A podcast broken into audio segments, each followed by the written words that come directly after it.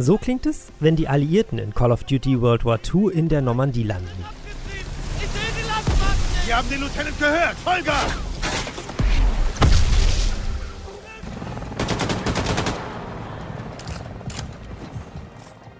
Und das hier ist BJ Blazkowicz, der im zerstörten New York gegen das Regime kämpft.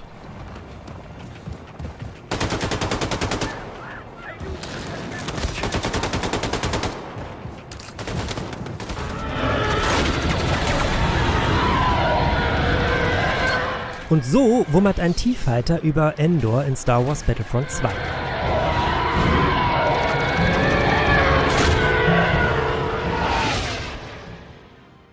Unser Thema in der ersten Folge von Rush: Kriegsspielen.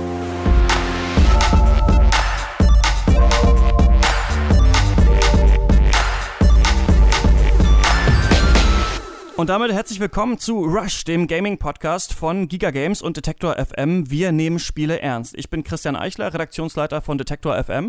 Und ich bin Stefan Otto, der Editor-in-Chief von Giga Games. Hallo Christian. Hallo Stefan. Ja, lange haben wir an Rush rumgetüftelt. Äh, unser Podcast, bei dem ja jetzt endlich zwei Redaktionen aufeinandertreffen, kann man sagen, nämlich die von Giga Games und die von Detektor FM, um einmal im Monat über Videospiele zu sprechen. Detektor FM, ich erkläre es nochmal für alle, äh, die uns nicht kennen, ist eine Online-Radio- und Podcast-Plattform. Wir sitzen in Leipzig und äh, führen eben da einen Online-Radiosender mit einer täglichen Magazinsendung mit Beiträgen und Interviews und so weiter.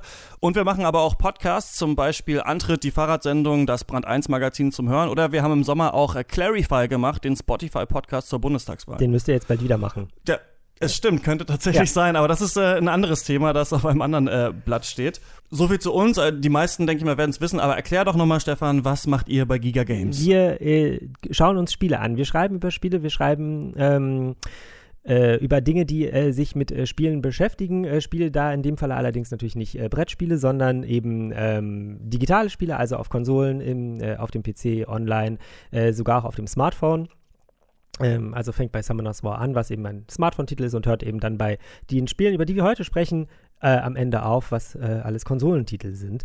Und ähm, angefangen hat Giga Games vor ganz, ganz, ganz, ganz langer Zeit. Der ein oder andere wird es auch noch kennen im Fernsehen. Ähm, ich zum Beispiel, ja du, als du noch ganz klein warst und gar nicht Fernsehen gucken durftest, hast du Giga Games geguckt? Ich habe ohne Scheiß, ich bin ähm, immer zu McDonalds irgendwie, also ich war ja so Schlüsselkind und dann habe ich ab und zu mal Kohle bekommen und dann zu McDonalds irgendwie ähm, Menü gekauft, und genau, und dann nach Hause und ähm, nee, Giga Games kam immer abends, aber Giga Green auf jeden Fall habe ich damals äh, nachmittags geguckt und irgendwann meine Mutter überredet, einen Videorekorder zu kaufen, um Giga Games aufnehmen zu können tatsächlich. Ja, hat auch einen Grund, warum das abends läuft, ne?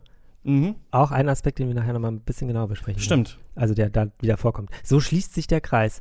Ähm, lange Rede, kurzer Sinn. Also Giga Games ist eigentlich relativ bekannt, äh, bekannte Marke. Wir gucken uns Spiele an, wir testen Spiele, wir schreiben über Spiele, machen das alles gerne mit Herzblut. Ähm, und jetzt auch endlich wieder im Radio. Wir hatten ja auch schon mal ein Radio, also so einen eigenen Podcast. Mhm. Ähm, und umso schöner ist es, dass sie den jetzt wieder haben. Ja, ist geil. Ist eine äh, Kooperation, auf die ich richtig Bock habe. Vor allem, ich muss jetzt einmal ganz ehrlich sagen, ich kann endlich mal über Videospiele reden. Das ist für mich wirklich, ähm, es brennt mir immer schon unter den Nägeln, dieses Das passiert Thema. im Radio ja tatsächlich auch relativ selten. Ja, es ist so, also man kann natürlich ab und zu mal einen Beitrag machen, du musst natürlich aber dir schon immer überlegen, was hat jetzt für eine Relevanz und es ist ja, Videospiele sind einfach auch ein interessantes Thema. Es ist, also so viele Leute zocken und die Industrie ist so riesig, aber gleichzeitig ist es trotzdem, finde ich, immer noch so ein bisschen stigmatisiert. Man sagt nicht auf jeder Hausparty gerne, übrigens, ich zock auch nebenbei. Also das sagt man mal später, wenn man die Leute so ein bisschen besser kennt. Und jetzt äh, kann ich aber hier ganz viel drüber Wir reden. sagen das, wir sagen das alle auf unseren Hauspartys. Wir Na sind klar. da sogar relativ stolz drauf. Also nicht relativ, sondern sehr. Und äh, wir sind ja auch, das ist auch noch ein Aspekt, äh, kann man auch gleich mal einwerfen. Oh, mhm. toll, so viele Dinge, die ich hier einbringen kann. Ähm, wir betrachten ja Spiele auch als Kulturgut, wie das äh, die Spielindustrie ja auch gerne selbst machen möchte. Und ähm, Filme oder Kunst sind auch Kulturgut. Also warum soll man nicht auch genauso über Spiele reden können? Und genau das wollen wir auch hier machen. Wir wollen uns ja einmal im Monat treffen und ähm, ja, also nicht jetzt so ganz normale äh, Reviews hier liefern und miteinander besprechen. Natürlich sprechen wir auch über die wichtigen Spiele, die rausgekommen sind. Aber wir wollen uns auch so ein bisschen den Themen, ich würde mal sagen, hinter den Spielen widmen. Also welche gesellschaftliche oder politische Relevanz haben manche Spiele, wie werden Minderheiten zum Beispiel abgebildet. Aber auch, was gibt's für Trends im Game Design und so weiter. Also wollen das Ganze mal ein bisschen weiterfassen und das war damit gemeint, wir nehmen Spiele ernst. Natürlich nicht zu ernst. Genau. Und äh, für diesen Monat ist das äh, auch, ähm, wir haben es jetzt schon ein paar Mal angedeutet, es wird um einige Spiele gehen, äh, nämlich um drei an der Zahl, ähm, die alle ein Thema verbindet. Zum einen ist das äh, Wolfenstein 2, The New Colossus, dann ähm, Call of Duty World War II und Star Wars Battlefront 2. Ähm, und äh, das Thema, was sie verbindet, ist ähm, Krieg. Und genau darum soll es auch heute gehen, nämlich Kriegsspielen und wo das mit diesen ganzen Kriegsspielen und das Kriegspielen an sich eigentlich herkommt. Weißt du noch, was dein erstes Kriegsspiel war? Ich habe da ähm, vorhin, als ich ganz kurz äh, mir überlegt habe, was wohl für Fragen kämen, dachte ich mir, diese Frage wird kommen und habe darüber mhm. nachgedacht, aber tatsächlich gar keine richtige Antwort, weil ich selbst nie so ein Kriegsspielmensch war. Ich habe dann tendenziell eher meinem Bruder zugeschaut, wenn der irgendwelche mhm. Sachen gespielt hat. Und das waren dann eben so Sachen wie irgendwie äh, Command Conquer und äh, solche Sachen. Ähm, und das würde ich dann sozusagen auch als mein erstes Kriegsspiel bezeichnen. Und ansonsten habe ich selbst mit Shootern erst relativ spät angefangen. Wenn man sozusagen das so sagen will, war es wahrscheinlich Destiny vor drei Jahren. Ach, abgefahren. Man klingt wie so ein Opa, finde ich, wenn man Kriegsspiele. Also, das ist eigentlich, wenn man, wenn man so über Spiele redet, man sagt das eigentlich nicht. Ne? Man sagt nicht, ah, guck mal hier, irgendwie Call of Duty, nee. das neue Kriegsspiel. Irgendwie. Man würde sagen Shooter nee. oder sowas. Ja, genau. also, Shooter, deswegen habe ich ja auch gerade, deswegen habe ich es ja auch gerade so gesagt. Also, ich selbst habe. Mhm. Früher keine Shooter gespielt. Ah, mein Bruder hat Wolfenstein gespielt. Siehst du? Ah, tatsächlich. Den, den hier diesen, äh, wie heißt das? Wolfenstein 3D. Mhm. Den, den, alten, da, ne, wo diese Dingens waren und dann mit dem mit dem äh, komischen Hitler am Ende, der natürlich nicht Hitler war und so weiter und so fort mhm. und alles verboten und indiziert. Und ich fand das immer ganz spannend, weil ich war ja irgendwie, keine Ahnung, so ein Knips von ja. ein paar Jahren und mein Bruder halt ein bisschen älter und der hat das halt immer gespielt und ich saß dann daneben und habe immer gefragt, aber ist das nicht eigentlich verboten? Ist das nicht eigentlich bei uns verboten? Und mein Bruder war so, mm. Völlig normal für ihn gewesen, ja. Siehst du mal. Ja, ich, also ich glaube, bei mir war das ähm, Command Conquer. Moment, wie hieß das? Command. Wie heißt es nochmal? Der, weil es gibt ja irgendwie fünf. Der, der Tiberium-Konflikt, äh, damals noch mit GDI und NOT und so weiter. Und ähm, das ist interessant. Das ist ja nämlich ein Echtzeitstrategiespiel und das sind eben auch ja Kriegsspiele, die es gibt. Und ähm, ich weiß gar nicht, was der erste richtige Shooter ist, den ich jemals gesehen habe. Aber vielleicht war es auch sowas wie Medal of Honor oder sowas. Keine Ahnung. Hm. Half-Life. Hm. Half-Life Blue Shift, glaube ich. Aber das ist, das ist, dann kommen wir schon wieder weiter weg von den Kriegsspielen. Also, wir wollten für diese erste Ausgabe von Rush mal herausfinden, wo kommt das eigentlich her mit den Kriegsspielen. Und bevor ich mich an das Thema gesetzt habe, habe ich gedacht, okay, du guckst mal, was gibt's für Kriegsvideospiele und dann äh, machst du ein paar Pew-Pew-Sounds. Und dann habe ich immer weiter gesucht und irgendwann gemerkt, okay, dieses ganze Thema Kriegsspielen ist viel älter, als man denkt und auch äh, wirklich ziemlich interessant. Und da muss man relativ weit in der Geschichte zurückgehen, nämlich bis ins alte China.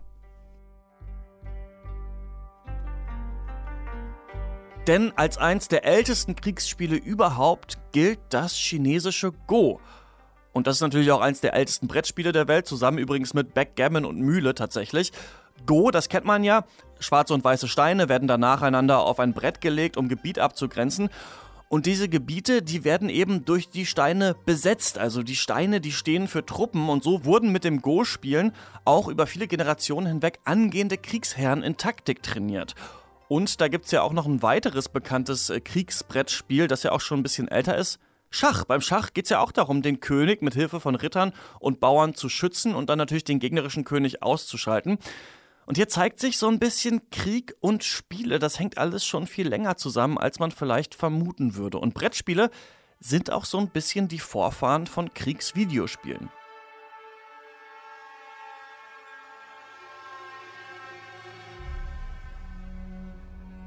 Es gab da nämlich mal einen richtigen Kriegsbrettspiel-Hype. Angefangen hat alles mit einem Spiel und das ist jetzt wirklich kein Scherz. Das hieß Kriegsspiel von Johann Christian Ludwig Hellwig aus dem Jahr 1780. Das war so eine Art Erweiterung von Schach. Damit sollten die Söhne des Herzogs von Braunschweig bespaßt und eben auch in Kriegsführung unterrichtet werden. Auf Hellwegs Kriegsspiel, da gab es ja, verschiedene Terrains. Man konnte Spielfiguren drehen und in eine andere Richtung schicken. Und es gab sogar Einheiten, die wiederum andere Einheiten transportieren konnten. Klingt also alles schon so ein bisschen nach Echtzeitstrategie oder Rundenstrategie. Dieses Kriegsspiel und auch seine Regeln, die wurden über die Jahre dann immer komplexer. Es wurde gewürfelt, Tabellen mussten ausgefüllt werden und dann gab es noch eine brandheiße neue Erfindung und zwar limitierte Intelligenz. Limitierte Intelligenz, das bedeutet, dass der Spieler nicht alle Informationen über den Spielverlauf hat. Dafür hatte dieses Kriegsspiel damals drei verschiedene Spielfelder. Eins für jeden Spieler, also man hat das so wie Schach gegeneinander gespielt, konnte auch in Teams gegeneinander antreten. Und dann eben noch eins für den Spielleiter, der alles sehen konnte. Denn die beiden Spieler, die durften nur so bestimmte Teile der Karte sehen. Nennt man heute Kriegsnebel oder Fog of War. Und das kennt ja jeder, der schon mal ein Strategiespiel am PC gespielt hat. Im 19. Jahrhundert da ging es dann so richtig ab und Kriegsbrettspiele wurden super populär. Man hat Kriegsspielclubs gegründet und in der preußischen Armee wurden die Spiele auch zu Trainingszwecken eingesetzt. Und irgendwann hat wirklich jeder Kriegsspiele gespielt, denn am Anfang des 20. Jahrhunderts, da kamen zwei Welten zusammen. Kriegsspiele und Zinnsoldaten. So hat nämlich zum Beispiel der Autor H.G. Wells, den kennt man ja vom Krieg der Welten, 1913 ein Regelwerk für das Kriegsspielen mit Zinnsoldaten rausgegeben. Es gibt sogar äh, Bilder von ihm, kann man online suchen und finden, wie er auf dem Teppich kniet und mit diesen kleinen Figuren spielt. Und Zinnsoldaten, die waren bis zum Ersten Weltkrieg total der Renner. Also so wie Kids heute Amiibos sammeln oder ich früher Turtles-Actionfiguren, waren das eben früher Zinnsoldaten. Hatte damals jeder, der eine teure, der andere billige. Und wenn man heute mal auf dem Dachboden von Oma und Opa gibt, da findet man mit Sicherheit auch noch irgendwo welche. Nach dem Zweiten Weltkrieg gab es dann ja eine sogenannte Kriegsspielrenaissance und in der Zeit erscheinen dann eben auch Spiele, die man auch heute noch kennt und die heute sogar noch gespielt werden, zum Beispiel Risiko oder Diplomacy. Und aus diesem Kriegsspiel-Hype entstanden dann noch weitere, bis heute sehr wichtige Spiele und die kennen wirklich alle einmal 1974 ähm, das Pen-and-Paper-Rollenspiel Dungeons and Dragons und dann 1980 natürlich Warhammer. Und so wie Herzöge ihre Söhne mit Kriegsspielen und Zinnsoldaten erzogen haben, so hat auch in den 70ern das US-Militär irgendwann Wind von diesem Kriegsspielhype bekommen und zu dieser Zeit wurden dann dort viele Kriegsspieldesigner angeheuert. Und genau zu dieser Zeit entstehen dann auch die ersten Videospiele und ein paar von denen sind schon auch so ein bisschen Kriegsspiele. So hat nämlich das MIT 1961 eines der allerersten Videospiele überhaupt entwickelt. Und genauso wie in Battlefront 2 heutzutage haben sie auch damals schon die Spieler in Raumschiffen abgeknallt, nämlich Space War hieß das Spiel und es konnte man gegeneinander spielen, quasi 2D Couch Koop, nur dass sich damals noch niemand äh, leisten konnte, sich so einen riesigen Rechner äh, vor die Couch zu stellen. Und 1977 erscheint dann ein ähnliches Spiel als Launch-Title für den Atari 2600, nämlich Combat. Und auch da beschießt man sich in 2D und sogar schon in Farbe mit Panzern und Flugzeugen und das klingt so.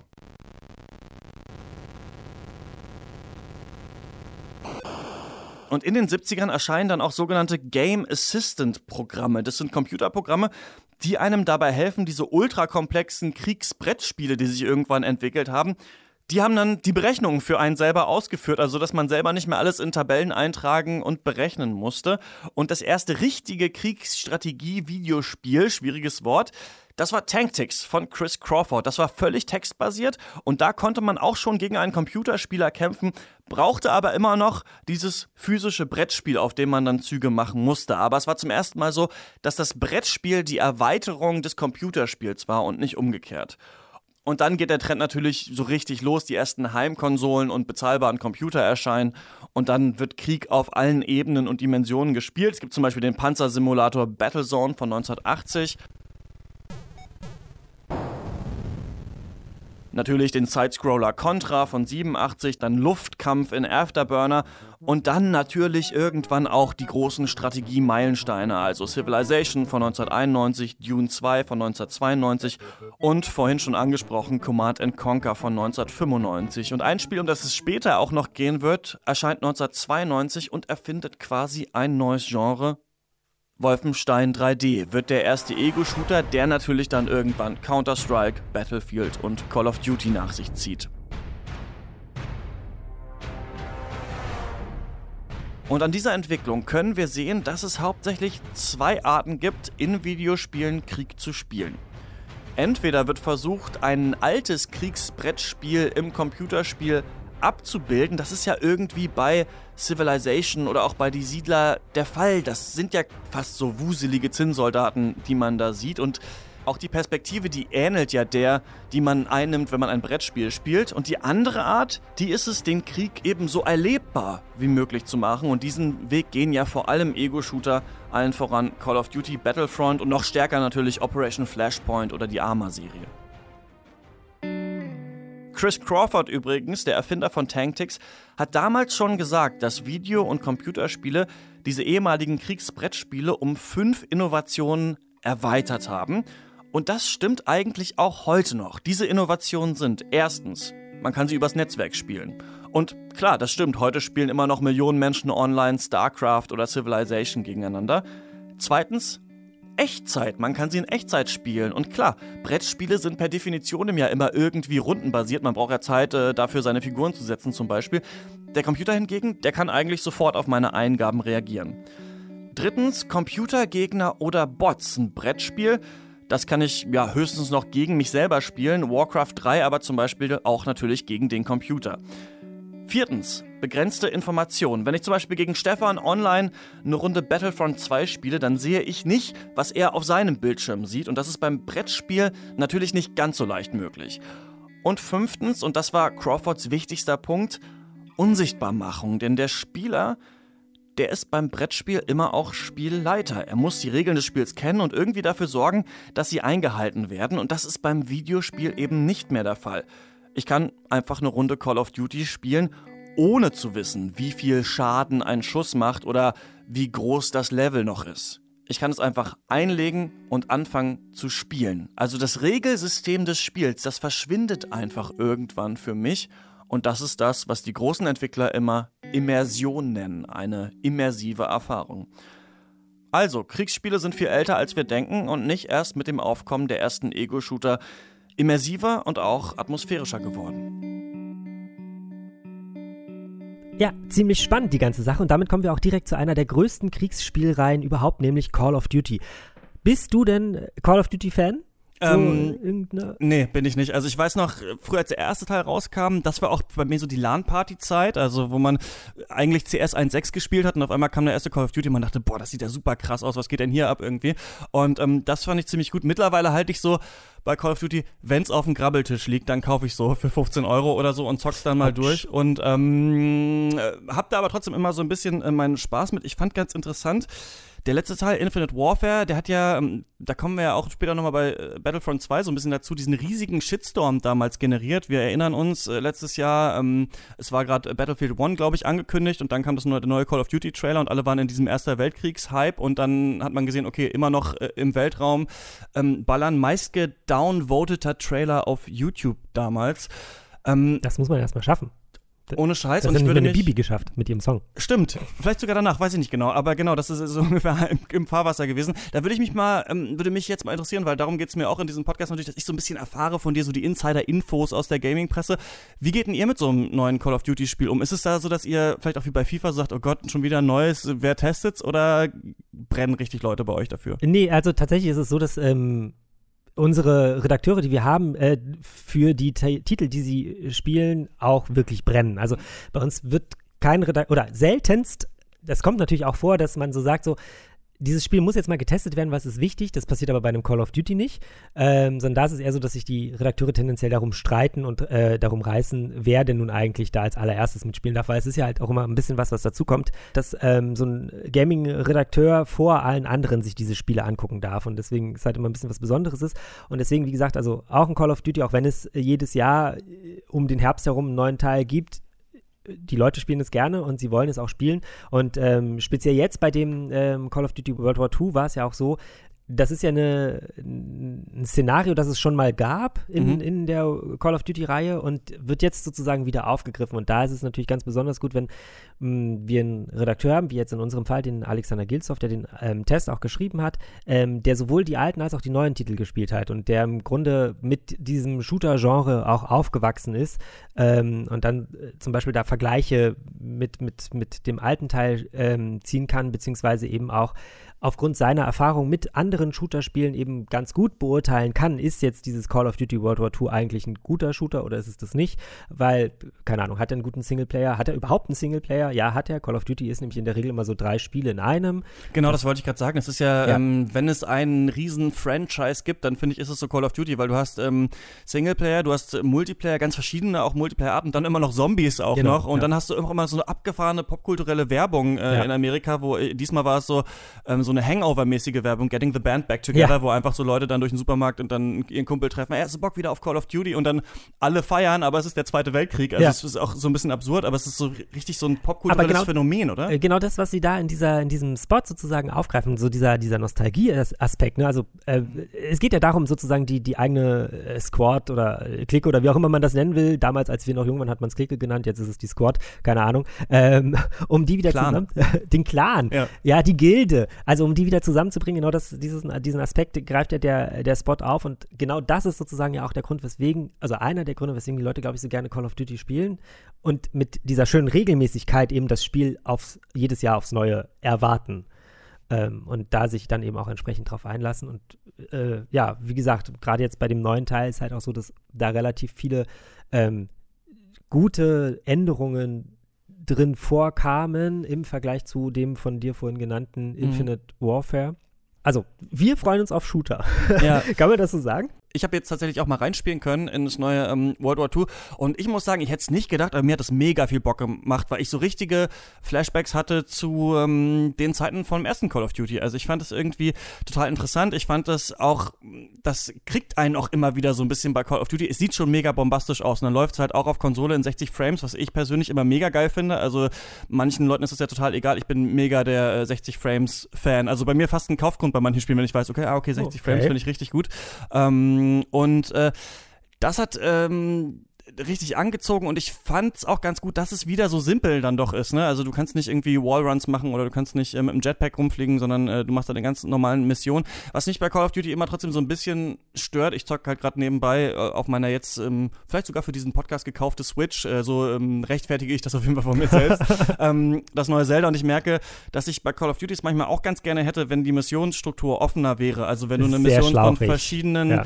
Äh, Punkten begehen könntest, denn das habe ich auch zum Beispiel bei Infinite Warfare mir gedacht, da fliegst du halt im Weltraum rum und schießt. Das ist schon echt eine coole Idee, aber ja. wenn, du, wenn halt jeder das Spiel exakt gleich erlebt, ist dann es ein bisschen. Ist, äh, dann bleibt die Immersion so ein bisschen auf der Strecke. Ja, das ist tatsächlich auch einer der Kritikpunkte, der relativ häufig vorkommt, nicht nur bei dem Spiel, sondern ja natürlich bei vielen anderen Spielen, dass ähm, Level relativ schlauchig gestaltet mhm. sind. Das ist auch zum Beispiel tatsächlich auch äh, ein Kritikpunkt, den wir bei Star Wars Battlefront 2 hatten, ähm, ja. dass die Level das Leveldesign von dem lang erwarteten und lang erhofften Singleplayer zum neuen Star Wars Spiel dann am Ende doch einfach nur so reingehen, tot machen, rausgehen irgendwie ist oder im Zweifelsfall reingehen, bis zum Ende durchlaufen, dann tot machen, dann rausgehen. Also ähm, halt nicht so richtig die Möglichkeiten, die es heutzutage gibt, die ja auch andere Spiele beweisen, äh, sei es eben zum Beispiel ein Zelda oder sei es auch ein mhm. Hellblade, die ja mit einer vollkommen anderen äh, Weise an ihr Leveldesign herangehen, die sind da halt so ein bisschen auf der Strecke geblieben. Aber wenn wir ganz ehrlich sind,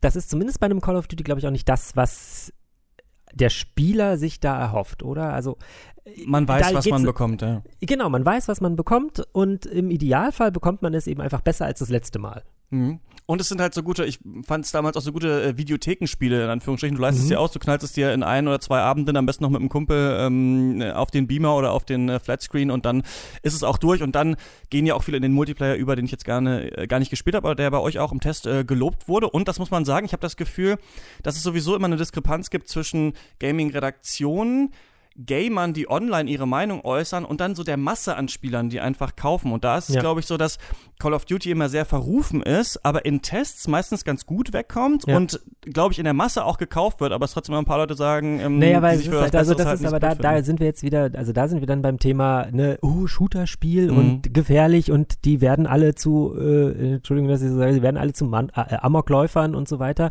Ist natürlich totaler Bullshit so, weil es keine, kein Zusammenhang zwischen ich spiele einen einen Shooter und ich shoote Klar. Leute wirklich gibt. Aber ähm, da, also da rührt, glaube ich, sozusagen so der, der, der Ruf von einem Call of Duty zum Beispiel her in der breiten Masse. Und dann ist es natürlich so, wie du halt auch gerade schon gesagt hast, ähm, natürlich gibt es unterschiedliche Spieler. Hardcore-Gamer, wie man so schön sagt, mhm. und eben eher so die Casual-Gamer. Oder dann eben halt auch noch die Menschen, die in unserer Redaktion sitzen, die sicherlich als Hardcore-Gamer zu bezeichnen sind, aber mit einem komplett anderen Blick auf ein Spiel draufschauen. Also wir versuchen ja auch dann eben entsprechend ein Spiel nicht nur danach zu bewerten, ob ich jetzt als Spieler da persönlich unglaublich viel Spaß dran habe, sondern ob eben auch jemand äh, Spaß dran hätte, der gar nicht so viel spielt. Mhm. Ähm, sich aber das Spiel unbedingt mal angucken sollte, weil es eben ganz besondere Aspekte hat, die ganz besonders gut sind, die ganz besonders witzig sind oder neue Spielmechaniken hineinbringt und so weiter und so fort. Ne? Also man kann irgendwie sagen, weiteres Jahr ein weiteres Call of Duty. Ich fand es äh, ziemlich gut. Ich werde es äh, zu Ende spielen. In den Multiplayer werde ich mich nicht reintrauen, äh, weil da glaube ich ähm, irgendwelche zwölfjährigen amerikanischen Kids sind, die mich sofort beleidigen. Aber ähm, ich fand es trotzdem eine ganz äh, coole Erfahrung. Interessant, ihr bei euch im Test wurde auch äh, gelobt, dass ähm, man zum Beispiel einmal da so einer deutschen Familie zum Beispiel helfen mhm. muss, durch ein Kriegsgebiet durchzukommen. Oder man spielt ähm, eine Widerstandskämpferin, eine französische, die sich dann als äh, Nazi ausgeben muss. Also es ist, ähm, es spielt schon ein paar neue Töne, die vorher in den Spielen ja, nicht drin waren. Tatsächlich. Aber es erfindet das Rad jetzt nicht komplett neu. Nö, aber im Zweifelsfall muss das ein Call of Duty auch nicht. Aber was es halt muss, und das tut es ja jetzt in dem Fall, es muss sich zumindest, wenn es sich in diese Zeit zurückbegibt, mit der Zeit eben auch, zumindest wenn es einen Singleplayer gibt, äh, da irgendwie auseinandersetzen. Und das hat das, glaube ich, in dem Fall auch einfach ganz gut geschafft tatsächlich. Und es gibt beim neuen Call of Duty tatsächlich Überschneidungen mit den beiden anderen Spielen, über die wir heute noch sprechen wollen. Einmal gibt es in World War II genauso wie in Battlefront 2 Lootboxen. Und es wurden natürlich aus der deutschen Version von Call of Duty World War II Hakenkreuze und verfassungsfeindliche Symbole entfernt, genauso wie auch bei Wolfenstein 2.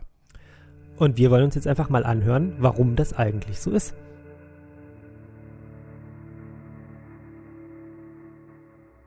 Wenn man Gamerinnen und Gamer fragt, gegen wen man eigentlich bei Wolfenstein kämpft, dann wird man vor allem eine Antwort bekommen. Nazis, vielleicht noch Hitler, aber irgendwie so in die Richtung. Das stimmt nur so halb. Das stimmt nämlich nur, wenn man sich die ausländischen Versionen von Wolfenstein anguckt, also zumindest der letzten beiden Wolfenstein-Spiele, Wolfenstein The New Order und Wolfenstein 2 The New Colossus, über das wir ja heute hier in dem Podcast sprechen wollen. Also ja, da kämpft man dann gegen Nazis und gegen Mecha-Hitler und so weiter. In Deutschland nicht, hier ist das anders. Ganz ruhig bitte. Das ist BJ Blazkowicz, der Held von Wolfenstein 2. Als erstes möchte ich hier klarstellen, dass ich nicht zum Regime gehöre. Was sagen Sie? Sie gehören zum Regime? Oh, scheiß drauf. Das Arschloch! Ich sag's nochmal. Ich bin nicht vom Regime. Das Regime also. Nicht die Nazis, sondern das Regime. Und nicht nur das ist anders. In unserer Version von Wolfenstein 2, statt Hakenkreuzen sehen wir auf den riesigen roten Regimefahnen umgedrehte Dreiecke. Adolf Hitler heißt Herr Heiler und sogar Blaskowitschs Mutter, die im Original eigentlich eine Jüdin ist, wird in der deutschen Version zur Polin. William Joseph Blaskowitsch, Kind eines Verkäufers und einer Polin, das war gerade Herr Heiler in Wolfenstein 2, der an dieser Stelle im Englischen eigentlich sagt, Blaskowitschs Mutter sei eine Jüdin. Und darüber beschweren sich jetzt einige äh, sogar online. Zum Beispiel der Berliner Rapper Pöbel MC, der schreibt auf seiner Facebook-Seite, dass das gar nicht geht äh, in Wolfenstein 2. Und er sagt auch, Deutschland habe einen verdrängerischen und revisionistischen Umgang mit seiner Geschichte. Und das zeige sich eben an Wolfenstein 2. Und auch unter dem offiziellen Trailer zu Wolfenstein 2 auf Bethesdas eigenem YouTube-Kanal ist da von Zensur und von Zensoren die Rede. Da geht sowieso ganz schön heiß her in den Kommentaren. Also, irgendwie kommen Spiele, die sich mit Nazis befassen, befassen oder die im Zweiten Weltkrieg spielen, in Deutschland nicht ganz so auf den Markt wie in den USA oder wie in Australien und das nervt eben manche. Aber warum ist das eigentlich so? Ist es in Deutschland irgendwie gesetzlich verboten, Hitler oder Nazi in Videospielen zu sagen? Oder wird es eher nicht gerne gesehen? Liegt das an den Publishern? Wo genau ist das Problem und was müsste sich oder könnte sich daran ändern? Genau dieser Frage wollen wir mal auf den Grund gehen. Also erstmal hat sich die USK an die deutsche Rechtsprechung zu halten. Das bedeutet, dass im Paragraph äh, 86a verfassungswidrige Kennzeichen strafrechtlich in dem Sinne auch verfolgt werden. Also die dürfen nicht gezeigt werden. Das ist Sonja Ganguin. Sie ist Professorin für Medienwissenschaften an der Uni Leipzig und war lange selbst Jugendschutz-Sachverständige bei der USK. USK steht ja für Unterhaltungssoftware Selbstkontrolle und die prüfen ja alle Spiele, die in Deutschland rauskommen sollen und geben ihnen dann so eine Kennzeichnung. Die kennt man ja auch vorne von den Boxen. Ab 0 weiß ab 6, gelb ab 12, grün ab 16, blau und ab 18 rot. Bei Wolfenstein 2 war es jetzt keine Jugendfreigabe, hat also das Kennzeichen in dem Sinne ab 18 bekommen. Und deshalb darf das Spiel ganz normal im Laden verkauft werden, darf beworben werden und natürlich auch zum Beispiel bei Giga Games getestet werden. Wenn ein Spiel aber kein Kennzeichen von der USK bekommt, dann darf es zwar verkauft werden, aber eben nicht öffentlich. Das bringt dem Publisher dann ja herzlich wenig, kann man sagen. Der will ja möglichst viele Exemplare verkaufen und dann, wenn es kein Kennzeichen hat, dann kann das Spiel auch von der BPJM, der Bundesprüfstelle für jugendgefährdende Medien, indiziert werden. Und das kann dann sogar noch zu einer Beschlagnahmung des Spiels führen. Beschlagnahmt heißt, das Spiel ist nicht nur jugendgefährdend, sondern das verstößt auch gegen das deutsche Strafrecht und darf deswegen auch an Erwachsene nicht verkauft werden. Also beschlagnahmte Spiele dürfen in Deutschland nicht verkauft werden. Also, das war jetzt ein kleiner Exkurs, aber man kann sagen, Publisher haben ein riesengroßes Interesse daran, dass ihre Spiele von der USK eine Kennzeichnung bekommen. Denn wenn die keine Kennzeichnung bekommen, dann ist es relativ schwer, damit noch irgendwie Kohle zu machen. Und dann gibt es da noch den hier. Sonja Ganguin hat ihn schon angesprochen. Paragraph 86a des Strafgesetzbuches. Paragraph 86a. Verwenden von Kennzeichen verfassungswidriger Organisationen. Mit Freiheitsstrafe bis zu drei Jahren oder mit Geldstrafe wird bestraft, wer im Inland Kennzeichen einer der in Paragraph. Denn wenn ein Spiel gegen Paragraph 86a verstößt, dann erhält es von der USK keine Kennzeichnung. Aber was ist eigentlich genau gemeint mit verfassungswidrigen Kennzeichen?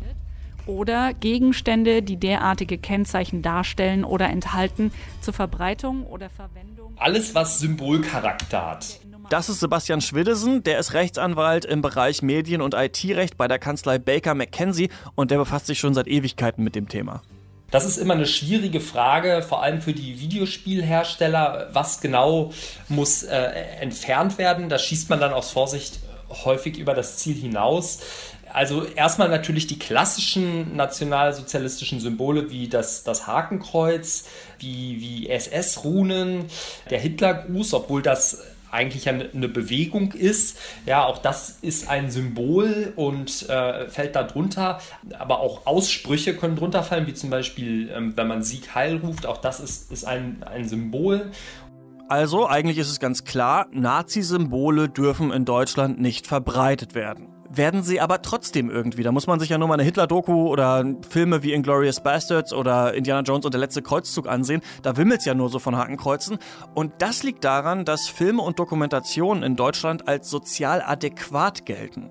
Absatz 1 gilt nicht, wenn das Propagandamittel oder die Handlung Denn Paragraph 86, der ist 86a übergeordnet, der hat auch eine Ausnahme, die sogenannte Sozialadäquanzklausel. Richtig, das, äh, so, so nennt man die, so steht es zwar nicht richtig im Gesetz, aber äh, was darunter fällt, ist sozusagen alles, was man gesellschaftlich akzeptiert, was bekannt ist. Ähm, das gilt als sozial adäquat, zum Beispiel, also das Gesetz nennt verschiedene Beispiele, Kunst oder, oder Aufklärung, ähm, Wissenschaft und so weiter. Und äh, mit dieser Klausel hat sich das Gericht gar nicht beschäftigt.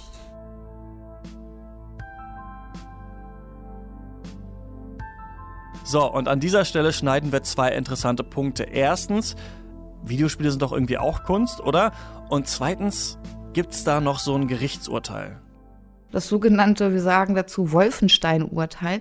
Das Wolfenstein-Urteil. Also, es gibt da ein Urteil vom Oberlandesgericht Frankfurt aus dem Jahre 1998. Und dieses Urteil, das Wolfenstein-Urteil, das hält seitdem die Videospielwelt auf Trab. Also in dem Fall war es tatsächlich ein, ein Rechtsradikaler, der hat versucht, äh, über seine Inbox oder, oder Mailbox äh, mit der Technik, die es damals gab, ähm, diverse Inhalte zu verbreiten. Und da hat er eben auch das an sich unschuldige Spiel, wo es ja gerade nicht darum geht, ähm, irgendwie dem, dem Nationalsozialismus zu frönen, äh, ähm, hat er dazu gepackt. Und äh, das führte dann zu dieser, führte dann zu dieser Entscheidung.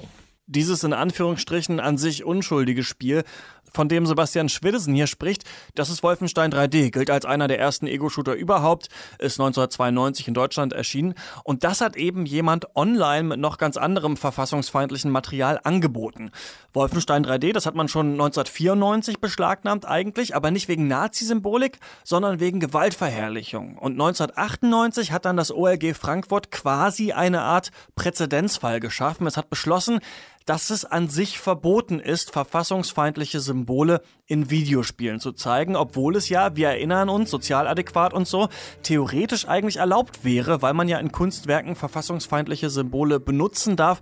Wir haben ja in Deutschland nicht das Präzedenzfallsystem, was man jetzt aus den Filmen zum Beispiel in den USA kennt, aber wir haben natürlich die Rechtsprechung, die Sachen entscheiden kann. Und in diesem Fall gibt es nur ein einziges richtiges Urteil und das ist äh, das vom OLG Frankfurt und das hat ähm, die Videospielindustrie verständlicherweise in, in Angst und Schrecken versetzt, sodass man sich bei der Auslegung des, des Paragraphen 86a, der ja für diese Situation ähm, verantwortlich ist, an diesem einen Urteil orientiert.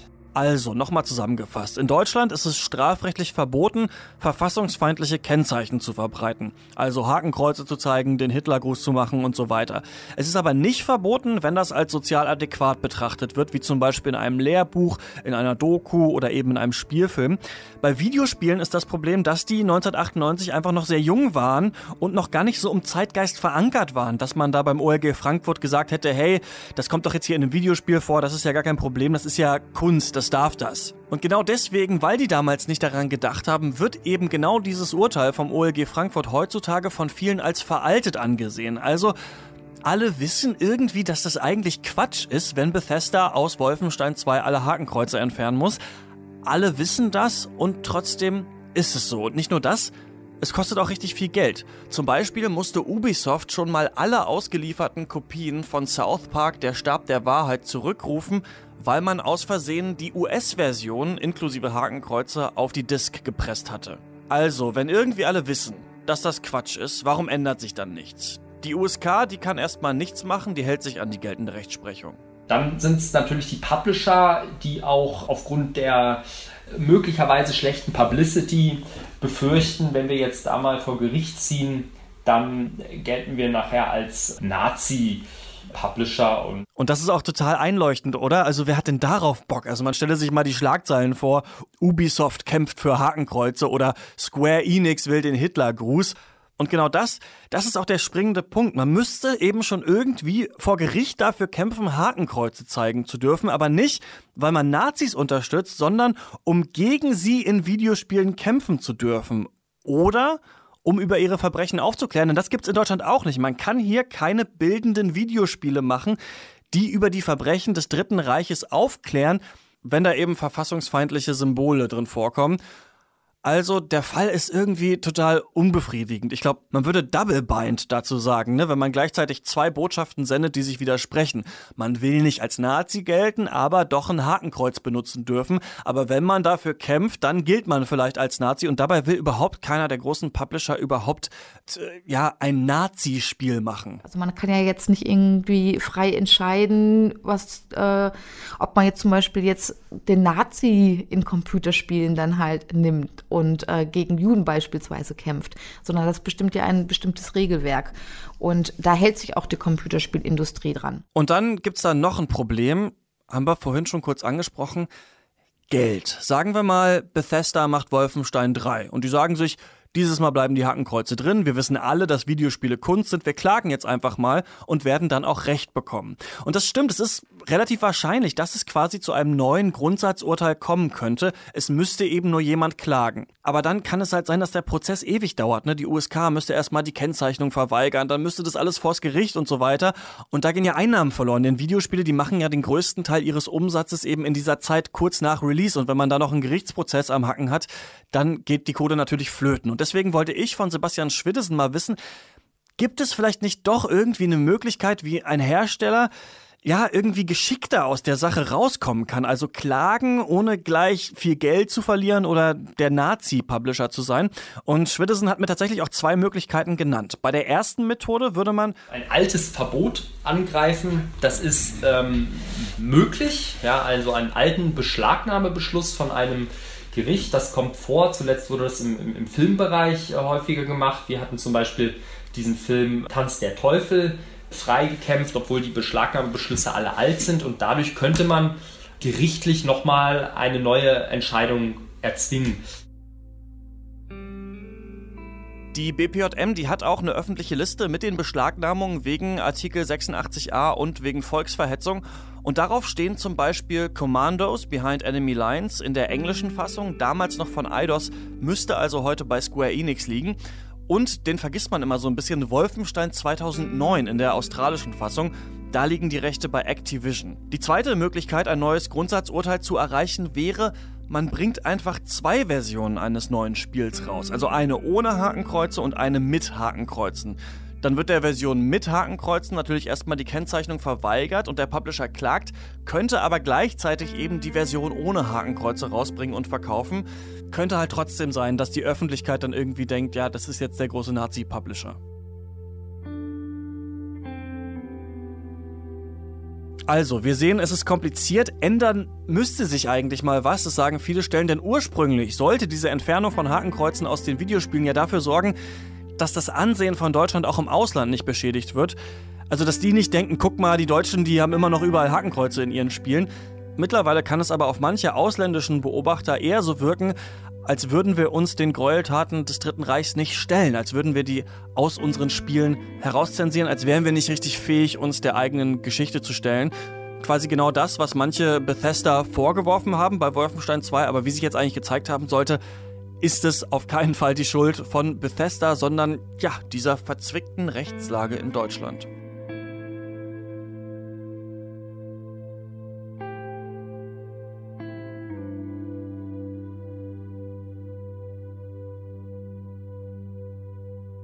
So, hoffentlich ist alles jetzt ein bisschen klarer geworden. Lass uns aber mal abseits der ganzen Hakenkreuz-Thematik über das neue Wolfenstein reden. Warst du denn ein Fan von The New Order?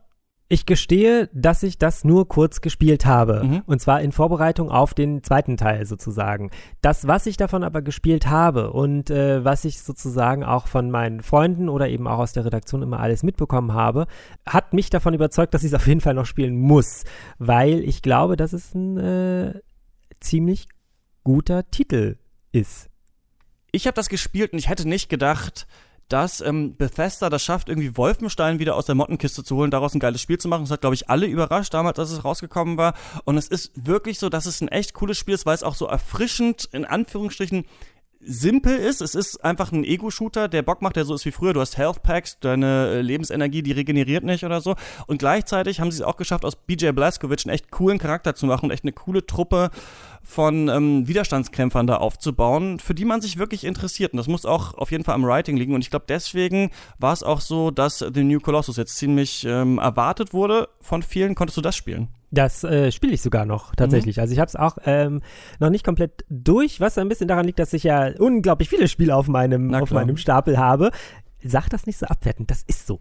Nee, ich, ich, ich, ich fange jetzt auch an, auch für den Podcast noch mehr zu spielen. Bei mir ist es äh, genauso, ja. Also man kommt halt auch einfach so schwer dazu, vor allem weil es ja dann auch immer noch so fünf verschiedene unterschiedliche Konsolen gibt. Mhm. Anyway, ähm, das, was ich bislang gespielt habe, finde ich ähm, ein rundum gelungenes, tatsächlich ein rundum gelungenes Spiel.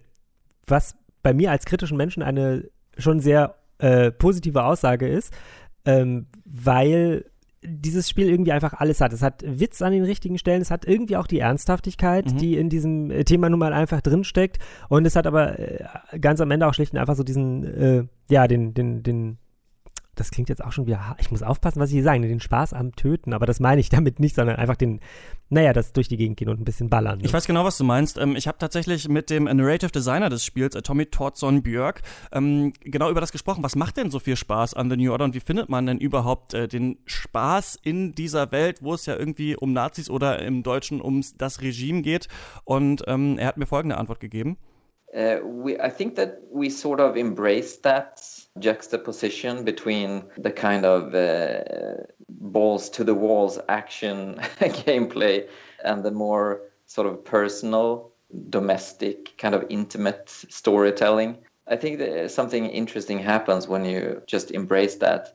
Uh, it's kind of like some of the our favorite movies, like RoboCop, for instance, where you have this crazy action adventure, but you also have that really personal story of the protagonist, his family being shattered because of the circumstances of uh, uh, how he's turned into this robot and losing his family. And that sort of juxtaposition uh, is really appealing to us, I think. Gefällt dir denn, jetzt mal ganz ehrlich gefragt, bei euch auch super bewertet das Spiel, aber ich muss sagen, diese Mischung zwischen Schleichen und doch Schießen, mir ist das irgendwie zu schwer, mir ist es auch ein bisschen zu unklar, das Spiel, muss ich sagen, in seinem äh, Map-Design. Ja, ich weiß nicht, wenn es jetzt, äh, weiß ich, Metal Gear Solid 5 ist oder sowas, da habe ich da Bock drauf, aber irgendwie habe ich, das sage ich ganz ehrlich, den Schwierigkeitsgrad richtig runtergedreht und bin ja. einfach nur da durchgerannt und habe die alle umgemäht und dann hat mir das richtig Bock gemacht. Aber vorher dieses so ausloten, das kann ich bei Dishonored machen. Ich finde es bei Wolfenstein ein bisschen anstrengend. Was ja interessant ist, weil das ganz allererste Wolfenstein, das hatte auch schon so Schleich-Elemente. Ähm, ja. Also ich muss wieder sagen, das Team von Machine Games hat eigentlich cool gemacht, alle möglichen Sachen, die Wolfenstein ausmachen, in das Spiel zu packen. Ich bin nicht so der Fan von so Schleichshootern. Ich finde es gut.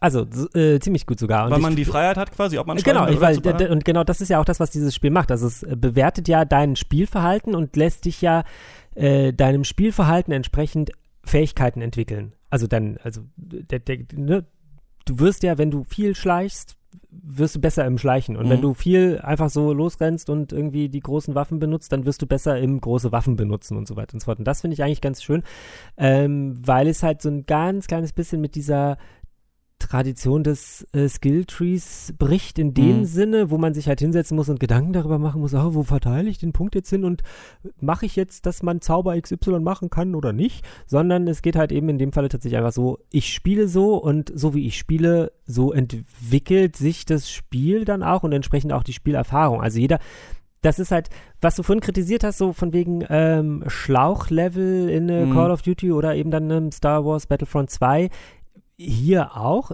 aber hier mit mehr Optionen, wie du diese Level letztendlich äh, tatsächlich bewerkstelligst, weil es halt eben auch immer unterschiedliche Wege gibt, an so ein Ding heranzugehen. Und du im Zweifelsfall, wenn du Pazifist bist, ja vielleicht mhm. gar keinen töten müsstest. Das habe ich noch nicht ausprobiert und rausgefunden. Das wäre vielleicht auch mal so eine Sache, was man mal testen könnte, ob man dieses Spiel auch ohne töten. Ich glaube ja. Ich, na, Echt?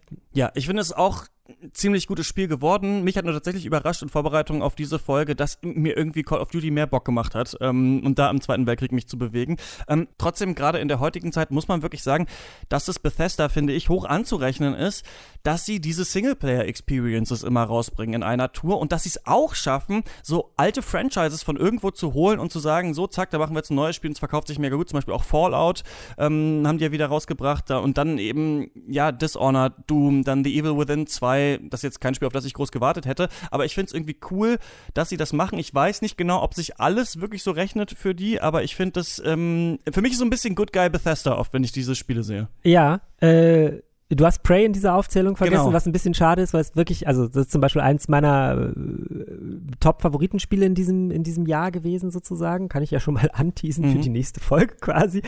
Und ja, tatsächlich, Bethesda ist, äh, hält noch von den großen Publishern zumindest offensichtlich oder allem Anschein nach ähm, den Singleplayer hoch. Das ist dem, dem, dem äh, Unternehmen tatsächlich sehr hoch anzurechnen. Hoch, hoch. Naja. Und auch für die Nintendo Switch sogar jetzt mit ähm, Doom. Doom. und ähm, Skyrim. Also und äh, Wolfenstein 2, über das wir jetzt gesprochen haben, soll ja auch noch kommen. Also da bin genau. ich auch auf jeden Fall gespannt und, auf die Umsetzung. Äh, wahrscheinlich auch noch mehr Titel. Also mhm. weiß es nicht, aber also so wie sich die Switch jetzt verkauft, gehen wir mal davon, davon aus. Dass, dass da auf jeden Fall noch ein bisschen mehr kommt. So, von daher.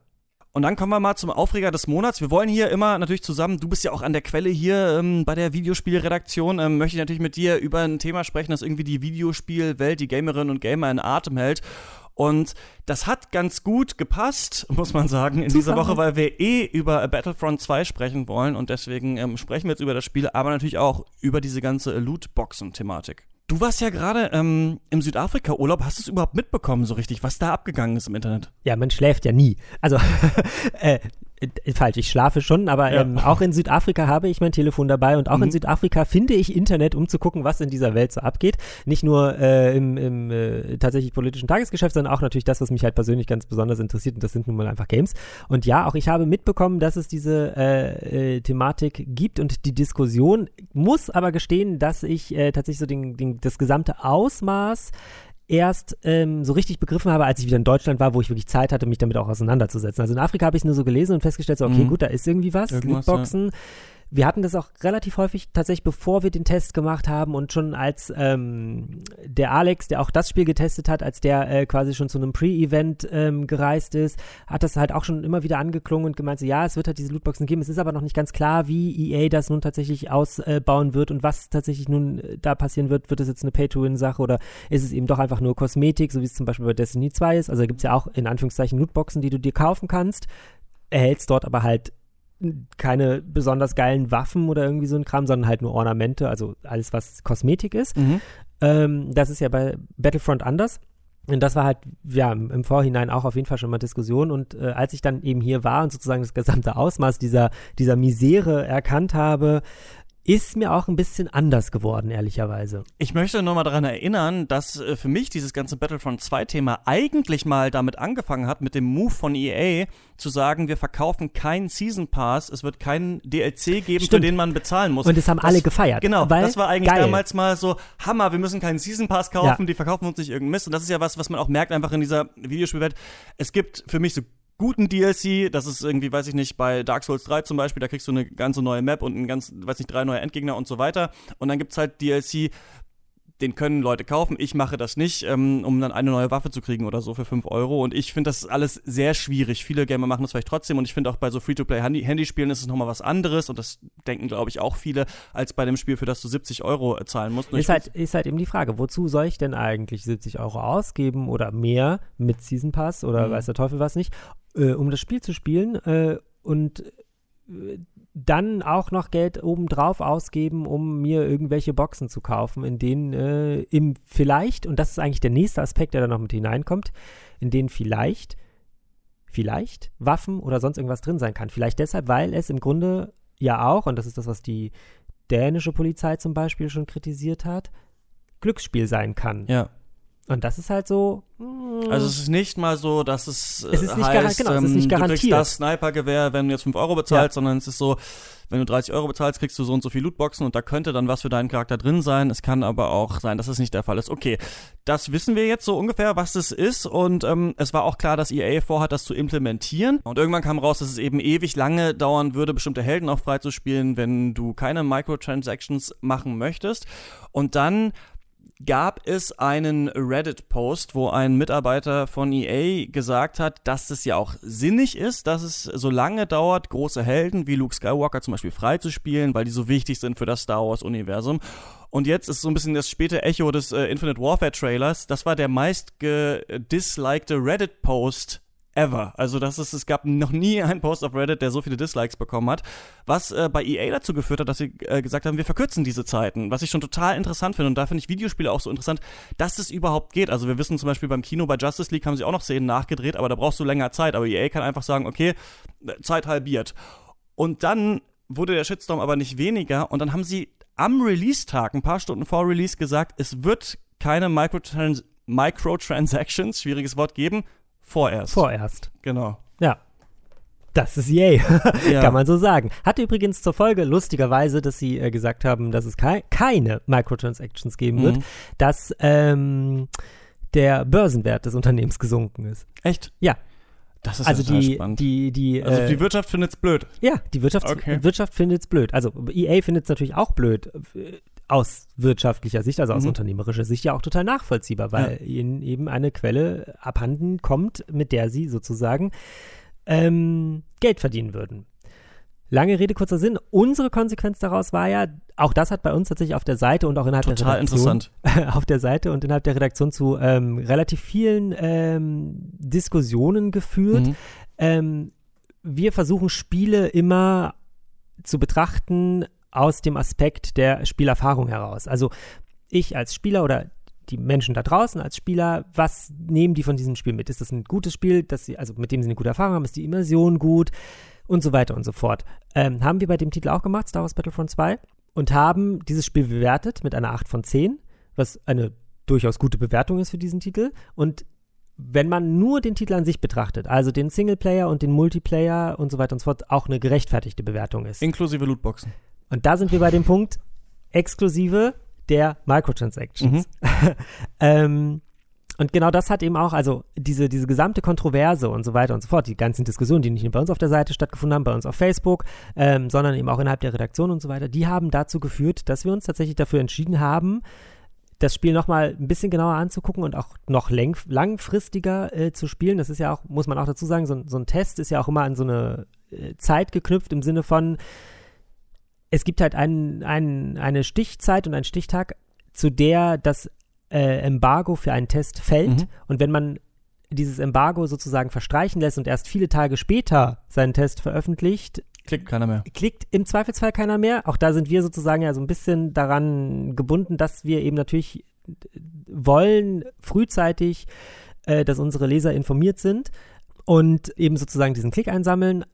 Aber auch da sind wir dann nicht nur journalistisch, sondern auch aus, aus menschlicher Sicht irgendwie gefordert und gucken uns halt gerne auch nochmal Titel ein bisschen länger an. Haben wir bei Battlefront 2 dann auch getan und äh, sind zu dem Schluss gekommen, dass wir die Wertung zurückziehen, weil das Thema Microtransactions so einen signifikanten Einfluss auf das Spielerlebnis hat, dass eben die Wertung 8 von 10 für uns nicht mehr gerechtfertigt war. Aber die sind ja raus. Vorerst. Ja.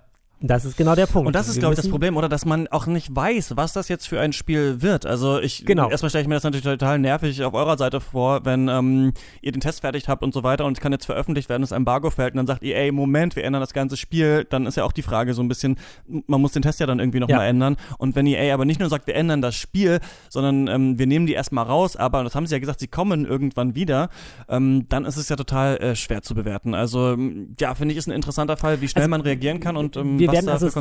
Gerade Battlefront 2 ist, glaube ich, so ein Fall, den wir uns halt auch relativ lange noch angucken werden, also mit dem wir sowieso noch relativ lange zu tun haben werden, weil es halt ein großes Thema ist und ja offensichtlich nicht nur bei uns, sondern auch bei den Spielern verständlicherweise irgendwie ähm, für Aufregung sorgt.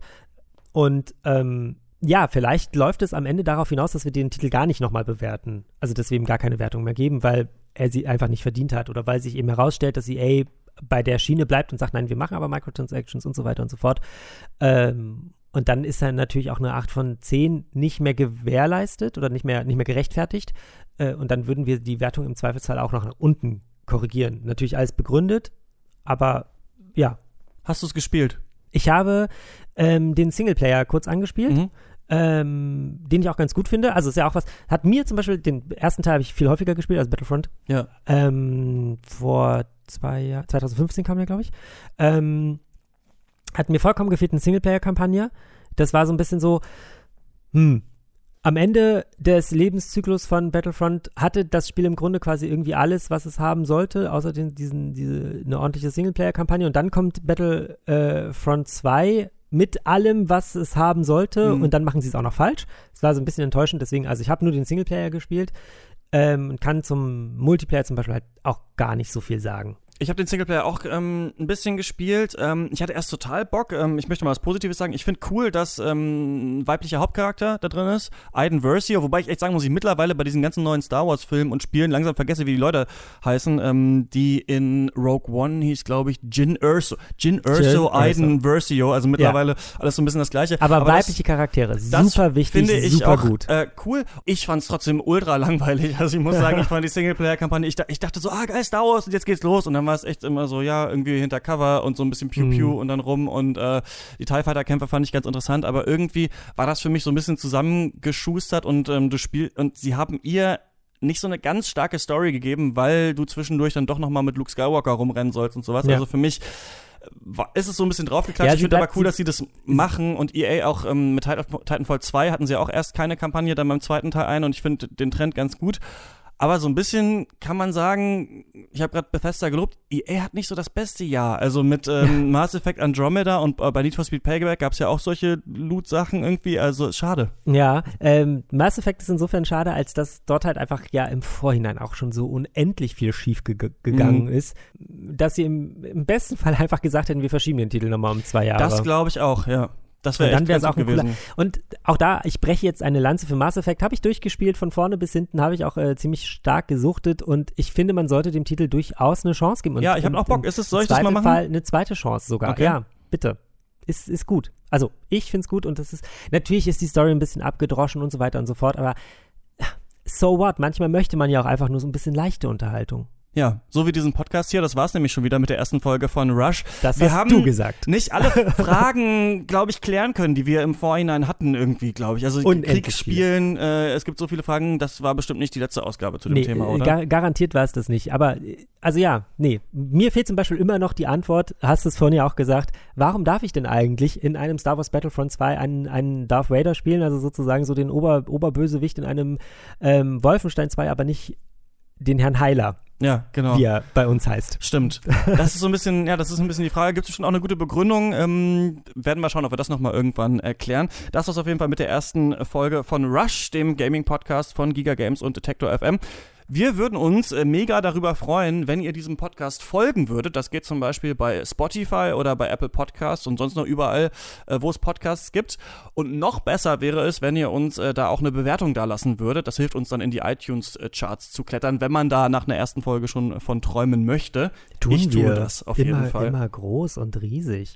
Und die nächste Folge von Rush, die erscheint dann Ende Dezember und äh, da wird das Thema sein, warum war 2017 eigentlich ein so gutes Spielejahr? Und war es das wirklich? Mhm. Das ist ja auch immer ganz wichtig. Bis dahin, viel Spaß beim Spielen. Genau. Genau. Genau. Ja, Stefan, du hast recht. Viel Spaß beim Spielen.